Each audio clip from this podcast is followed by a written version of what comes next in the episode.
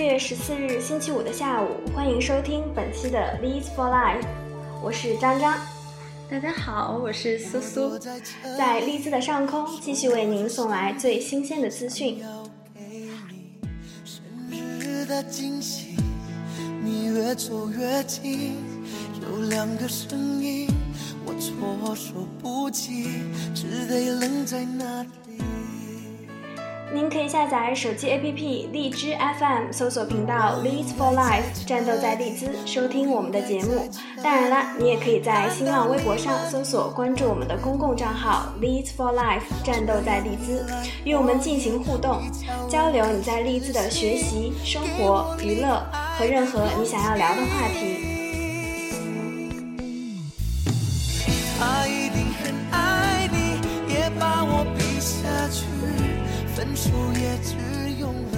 今天呢，我们有幸邀请到了苏苏，呃，一个集美貌与才华于一身的商学院美女。呃，今天她算作为特邀嘉宾来到我们的节目。当然呢，我也希望她可以作为常驻嘉宾，一直跟我多录几期节目，相信这样可以提高听众的数量。呃，苏苏，你可以呃跟大家打个招呼，或者是说说呃你想来这儿的感受。等会儿，来这儿的感受 是被我强行拉来的。就是我和张张是好朋友嘛，然后他说要录这次的节目，刚好最近又发生了一些有趣的娱乐新闻，我们就想来一起聊一聊。对啦，我们首先要谈的，不知道大家有没有看微博？最近轰炸的微博就是，呃，卓伟爆料出的白百合出轨门。苏苏，你都跟进了吗？我有跟进啊。嗯，第一个爆出来的不是白百合和那个男模在海边戏水的视频吗？哦，对我当时看的时候，感觉不像是十二年爆出的大料，感觉勉强还能接受的程度。网上不是一直有说法，就说那个十二年的大料其实是被压下去了。嗯，有可能后面有大咖，或者是这种我们就不得而知了。嗯，但接下来好像在十三号的时候就看到，呃，又爆出了什么摸臀纱的那个视频。我头一次知道，原来背带裤是这么用的。好像说背带裤以后都不太敢穿，估计销路会没有那么好。对啊，我前两天去逛街，还打算买一条来着。最近看新闻之后，打消了这个看法。对呀，嗯，好像这个事情牵扯到的人还挺多的吧？不过也没有特别多，我只听说，呃，张碧晨参加歌手的时候邀请到的就是白百合做他的呃帮唱嘉宾。对，据我所知，好像现在已经换到了白百合，然后有很多白百合代言的广告啊，厂商什么都在跟他撇清关系。嗯，可见这一则娱乐新闻还是引起挺大轰动的，不知道当事人或者是跟他相关的人是作何感想。我当时看新闻是说他公司的内部员工讲，啊，这个新闻早晚。都会有些有的报，就看什么时候报，报谁，好像也是一种有点无所谓的态度。大概难道说他们婚姻之前就有点问题？其实白百合和陈羽凡传婚变这个消息不是已经传了很久了吗？嗯，然后羽凡也还老是出来嗯辟谣啊什么的。所以我觉得，可能他们两个之间的婚姻其实是一一早就有一点问题的，有这个苗头。嗯，娱乐圈纷纷扰扰，我们还没有踏进那里半步，所以也不知道水深程度。但是应该还挺复杂的，活得光鲜亮丽的，嗯，但是应该还是会遇到一些为难的事情，或者是有些生不得已。毕竟我觉得明星那么忙，也没有很多时间在一起，可能。有些问题也是正常的。嗯，我可不可以想，有可能他们已经离婚了，然后呃，可能只是为了保存一下在公众面前的形象，呃，名存实亡这样。其实也是有可能的，因为他们上节目啊，或者是广告代言，我不清楚有没有。他们有的时候会以夫妻档的名义出现，然后可能厂商也更喜欢他们这样的形象出现，所以为了自己的工作、自己的发展，他们也有可能会名存实亡的婚姻。嗯，对，但有可能受伤害的是他们的孩子或者是家人。嗯，不过这怎么说都是他们的家务事，我们也就是随便聊一聊。如果您还没有看新闻的话，可以通过我们 刚刚闲聊当中多少了解一点。嗯，通过白百合那个新闻，其实我们今天想要聊聊的就是，呃，身边哪些女生或者说是渣女，嗯，不那么讨人喜欢。然后又有哪些男生或者渣男，有没有有趣的事情想和大家聊聊？如果大家听到我们的节目，有些事情想跟我们一起分享交流的话，可以在下方留言。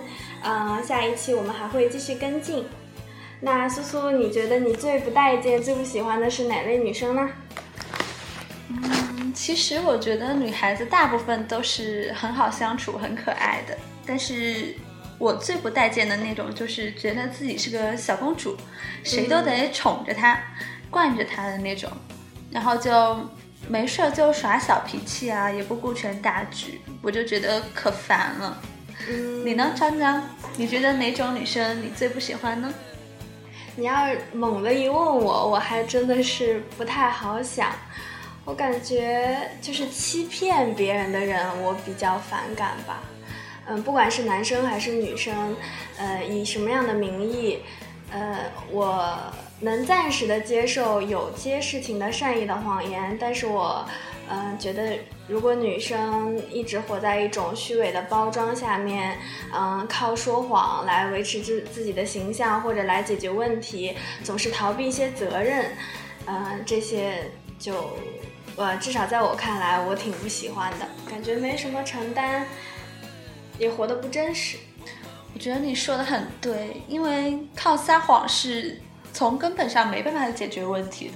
嗯，总有一天你的谎言会暴露，或者你要用更多的谎言去圆你之前的谎，所以还是没有解决什么问题。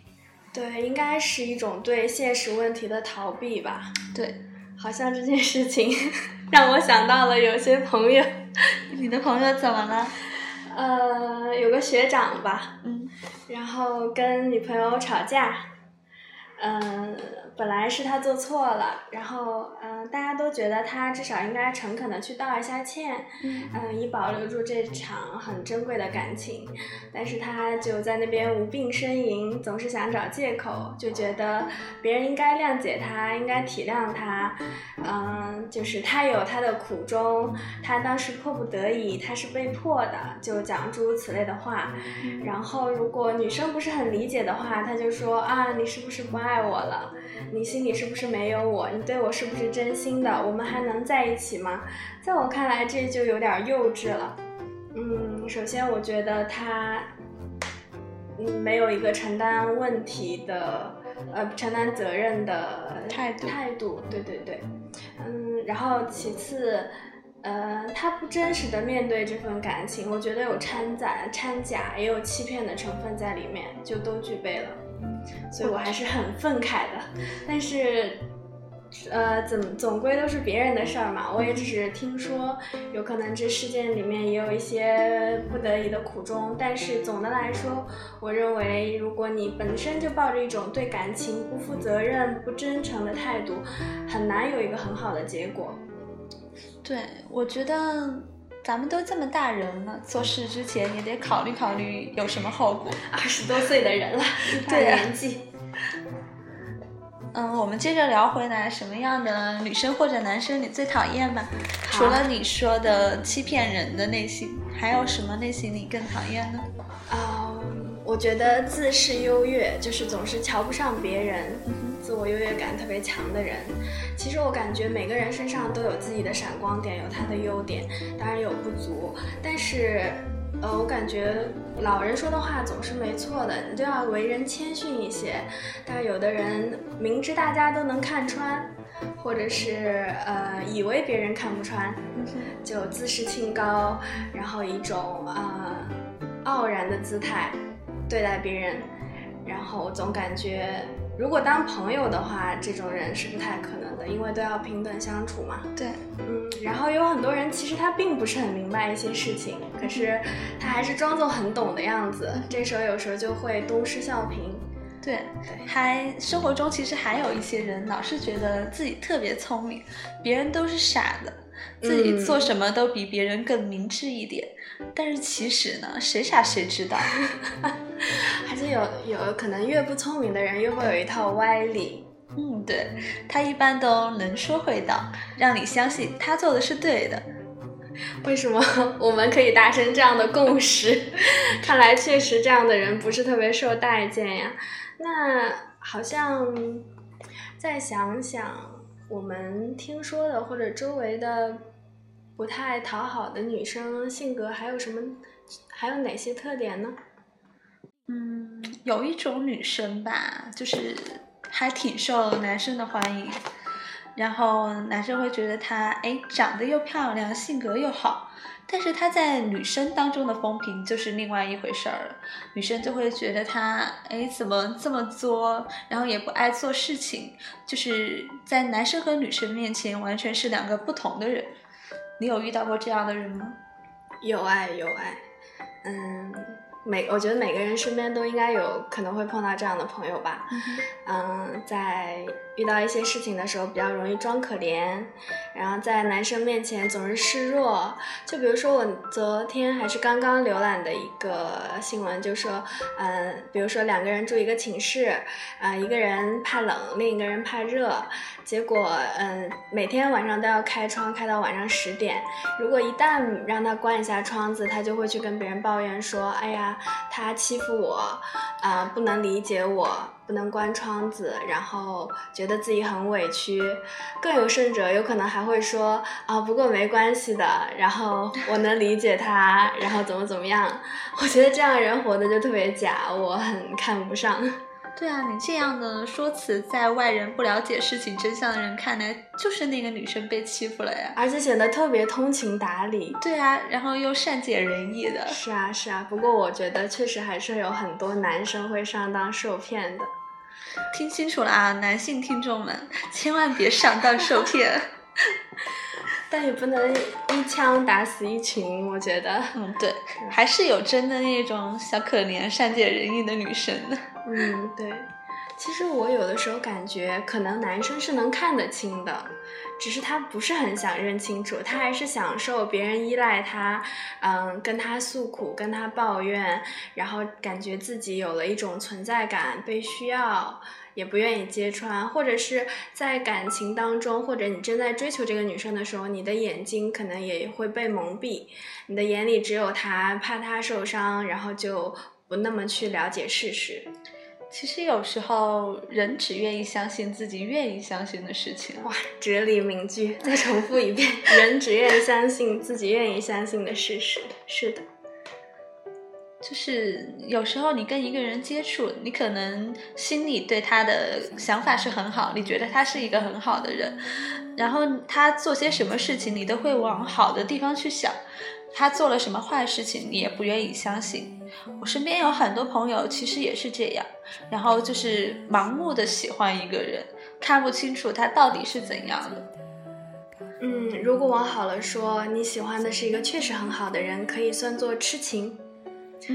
但如果你是因为蒙蔽了双眼没有看清楚，我觉得真的是浪费了自己的感情和精力，嗯，也没有对自己的感情很负责任。对，嗯，呃，我还想到一个，就是比如说这个人身上满满的负能量。嗯，他自己可能没有那么多的能力，他也不想不求上进，不想努力。但是遇到挫折，或者是当他遇到一些不公平的待遇的时候，他就会。永远抱怨，觉得上天对他不公，周围的朋友，嗯，对他不好，然后或者是父母没能给他足够的依赖，整整天就是怨天尤人这样，而不去考虑怎么解决问题，嗯，或者是看一些虚假的东西，认为，啊，这才是他以后可能要走的路，嗯，只是羡慕别人过的生活好，从来没想过自己想要做什么，或者是自己为什么会遇到这个挫折，以后如果真的还遇到了该。怎么办，就是永远没有一颗解决问题的心，但是又总是抱怨，嗯，这种负能量的朋友，我觉得还是尽量少交。对这样的人，他遇到问题的时候想到的不是，哎，我应该怎么去解决呢？我能够从这当中学到什么？我能够怎样变得更好？他想的就是，哎，为什么只有我遇到了这个问题？是不是上天对我不公平啊？或者是这个社会出了什么问题？他每天就会跟身边的朋友啊或者家人抱怨，然后负能量爆棚。我觉得这种情绪其实是很会影响他身边的人的，嗯，所以我其实不太爱跟这样的人交朋友。我还是喜欢每天都正能量一点啊，开开心心的。嗯，对。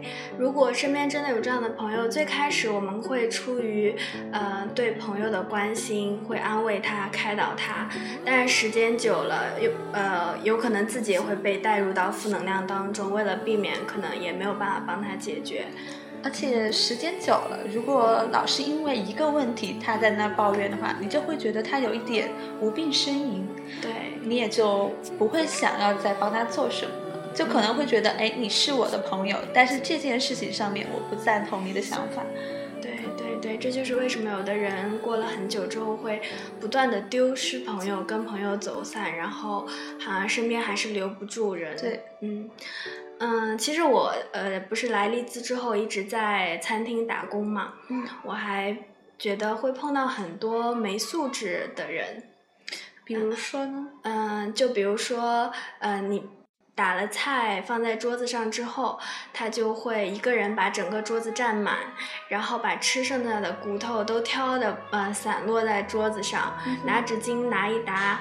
然后用几张之后，呃，也是随便乱撒，之后把剩下的东西也都丢掉。我觉得，嗯，这虽然不是什么严重的问题，但是在公众场合还是，嗯，能多顾及下别人，替他人着想一下。我觉得他就是没有那么多的素质或者是教养吧。对，我觉得其实很多时候，只要我们多想一想别人的感受，从别人的角度出发去考虑一下问题，那么其实很多的矛盾啊，或者你觉得呃没有素质的事情都不会发生的。很多人就只是站在自己的角度去考虑问题，完全不 care 别人。对对对，也有的人，嗯，可能因为自己脾气不好，然后过来要，嗯，打饭的时候，他也会暴脾气对你，嗯，即使你就是很细心耐心的问他，他也会就是各种质疑挑刺儿。这种时候，我觉得，嗯，就任由他去好了。但是还是会觉得说，这个人情绪控制能力不是很强，嗯，没有必要把自己的心事一定要暴露在外面，让所有人都知道。哎，说到把自己的心事暴露在外，那你交朋友的时候，你是喜欢那种什么事儿都跟你说的朋友，还是说，嗯，总有些事情藏着不让你知道的朋友呢？嗯，讲心里话，我肯定是希望最好的朋友的话，他能发生什么都告诉我。但是，嗯，我发现就是自。就自己而言，以前我也喜欢把自己的一丁点小事儿都分享给朋友。嗯，当自己不开心的时候，也愿意多唠叨几句。我觉得这就有点像我们刚刚说的那种了。嗯，如果我。这一段时间真的发生了很多件不开心的事儿，那我这件事情就影响了我的朋友，但是他可能没有想象中的那么严重。你觉得这件事情过去了，有可能在你朋友那里他还在担心你还没有过去。所以后来我觉得，如果这是件重要的事儿，或者是我们呃可以分享的开心的，没有那么重要的。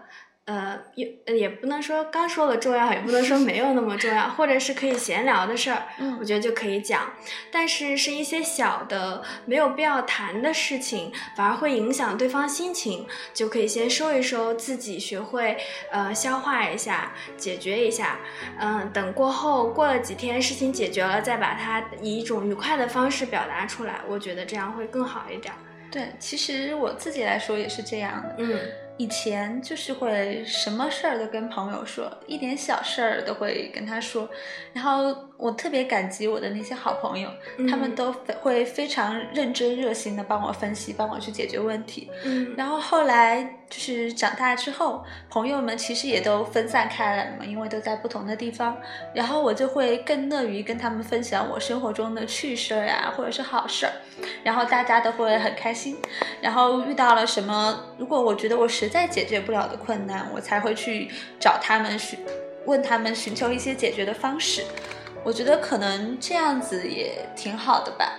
我觉得你成熟了耶，小时候都会有一点事儿跟爸爸妈妈说，希望他们帮忙解决。我觉得现在我们能先考虑一下这件事情自己能不能解决，或者是能不能控制下自己的情绪，嗯，先冷静下来，嗯，不至于那么有的时候人真的，一暴躁起来，可能就没有那么客观了。对，再去讲这件事情，我觉得应该是一种成熟吧。而且我觉得，就离家读书的话，我更乐于跟爸妈报喜不报忧。嗯，因为这么远，我觉得他们其实也没有办法帮我做些什么，很多事情都需要我们自己去解决，然后也就不要说出来让他们担心了。对对对。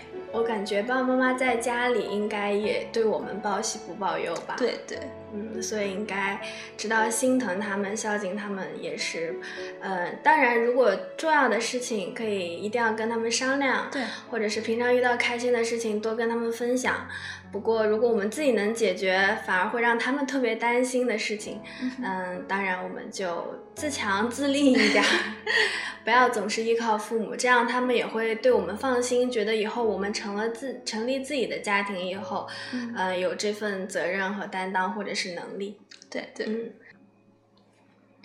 嗯，说了这么多，再想想，把我们身边觉得不太讨喜的女生。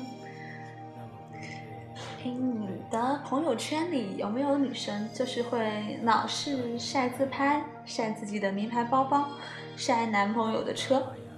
啊，是啊，很多。真的吗？那你觉得你会喜欢他们这样子吗？呃，一般不是特别好的几个我都已经屏蔽了。现在我朋友圈还是挺干净的，一片清流。嗯，我觉得。晒自拍，或者是呃总是发朋友圈这种，我还是能稍微能接受一点的。他如果是长辈晒子女，或者是刚出生的孩子，对吧？嗯，妈妈也会特别喜欢晒他们的照片，或者跟他们一起玩的过程，这种心情我暂时能理解。但是我觉得，嗯。就是女生永远在拍自拍，永远放修过的图，或者是永远在放男朋友送的礼物，啊，或者是与男朋友亲昵的照片，嗯，有点不想看。其实我觉得，本来朋友圈就是一个分享生活的地方，嗯，你想发你自己生活当中的点滴啊，自己觉得有趣的事情，我觉得都是很 OK 的。对。但是就是那种故意想。秀 show off 的那种，我就觉得不太爱看。对对对，嗯，总有一种活在自己的呃自己构建的一个模，就怎么说，城堡或者是假象当中的感觉。他希望人们看到的就是啊，我过得很好，我现在很不错。就朋友圈里的朋友都过得很好。对。然后也有那种呃，永远在说自己不好的啊，也有，永远都在呻吟，对对对，啊，永远都是遇到了一些不开心的事情，那种一开始会想要安慰，后来真的就无感了。嗯嗯，哎，我刚刚听你那么说，好像你不太喜欢看别人秀恩爱，是吗？嗯，我特别喜欢知道我好朋友的感情状态。嗯，但是秀恩爱的话，我觉得如果是平平淡淡，或者是这件事情让你很感动，值得跟大家分享，可以。那如果每天都是两个人的头像、两个人的图片，不停的发发发，或者是两个人亲在一起、抱在一起又发发发，嗯，我是觉得这种感情的事自己回去幸福就好了。嗯，为什么一定要把它暴露在外人面前呢？不是很能理解，应该。嗯。我觉得两个人在一起的话，对外公开是对的，嗯，就是一种你认真的态度，嗯。然后，如果你想要秀恩爱的话，在你们的什么生日啊、节日啊，我也是很可以理解的。但是我不太喜欢看人家每天都在秀恩爱，一点小事儿什么的都要秀出来的那种。嗯，我还通过你说的想到了一种，就是明明有了男朋友和女朋友，永远朋友圈里。都像单身的状态，然后永远都在别人的朋友圈下面在聊着。对啊，如果有人问他，或者是不熟识的人问他，都会说单身。这种我觉得啊挺差劲的，应该是为了给自己留有后路，为了给让自己可以玩一玩、闹一闹而刻意这样的吧。我觉得这样的，不管是男生女生，他们应该都有着备胎，或者在撩着其他的人，所以才没有很认真的对待这段感情的。嗯，或者就是他的感，他首先没有认真，要么就是，呃，他。在感情中没有收获他想要的东西，所以他才会嗯不停的找别人来填充来补给，觉得自己永远可以找到更好的。对对，或者是不甘心，也有可能造成这种情况。可是我觉得这样的情况，你要么就趁早分手好了，要么就像黑瞎子掰棒子一样。对啊，嗯。还有嘞，嗯，我们再想想。比如说比较势利的人，你是说，哎，我身边倒是有朋友，就是跟你交朋友的时候，他会很想了解清楚你的家庭背景、你的人脉关系，嗯嗯，然后想想到底你对他有没有什么利用价值，你能不能够帮到他？如果能够帮到他的话，那他就是你的好朋友，每天对你特别的好，也会没事送你一点小礼物，各种问候。那如果他一旦觉得你没有什么利用价值的话，那就会很久很久的不联系。对对对，特别是你没觉得出我们出国之后，其实国内的朋友圈就相对呃淡了下去，真的没有像在国内一样跟朋友那么频繁的联系，但是好朋友还是会保持着。那些当初呃可能只是说说闹闹、玩玩笑笑的，也就呃逐渐丧失联系了。但如果你发了一条。不错的状态，或者是呃有所成就，或者是值得让人啊开心的事儿，他可能才会冒出来。对对，嗯，或者就是有的人，他只有想要求你帮忙的时候，才会过来跟你套近乎，用亲昵的称呼，用假装很铁的感情的话语。然后，呃，就说，或者是先对你表扬一通，或者告诉你我多么喜欢你，多么欣赏你，然后你，我现在需要你帮我这样那样。嗯，我觉得我就在过去的我看来，我很开心，我喜欢听别人表扬我，满足了我的虚荣心。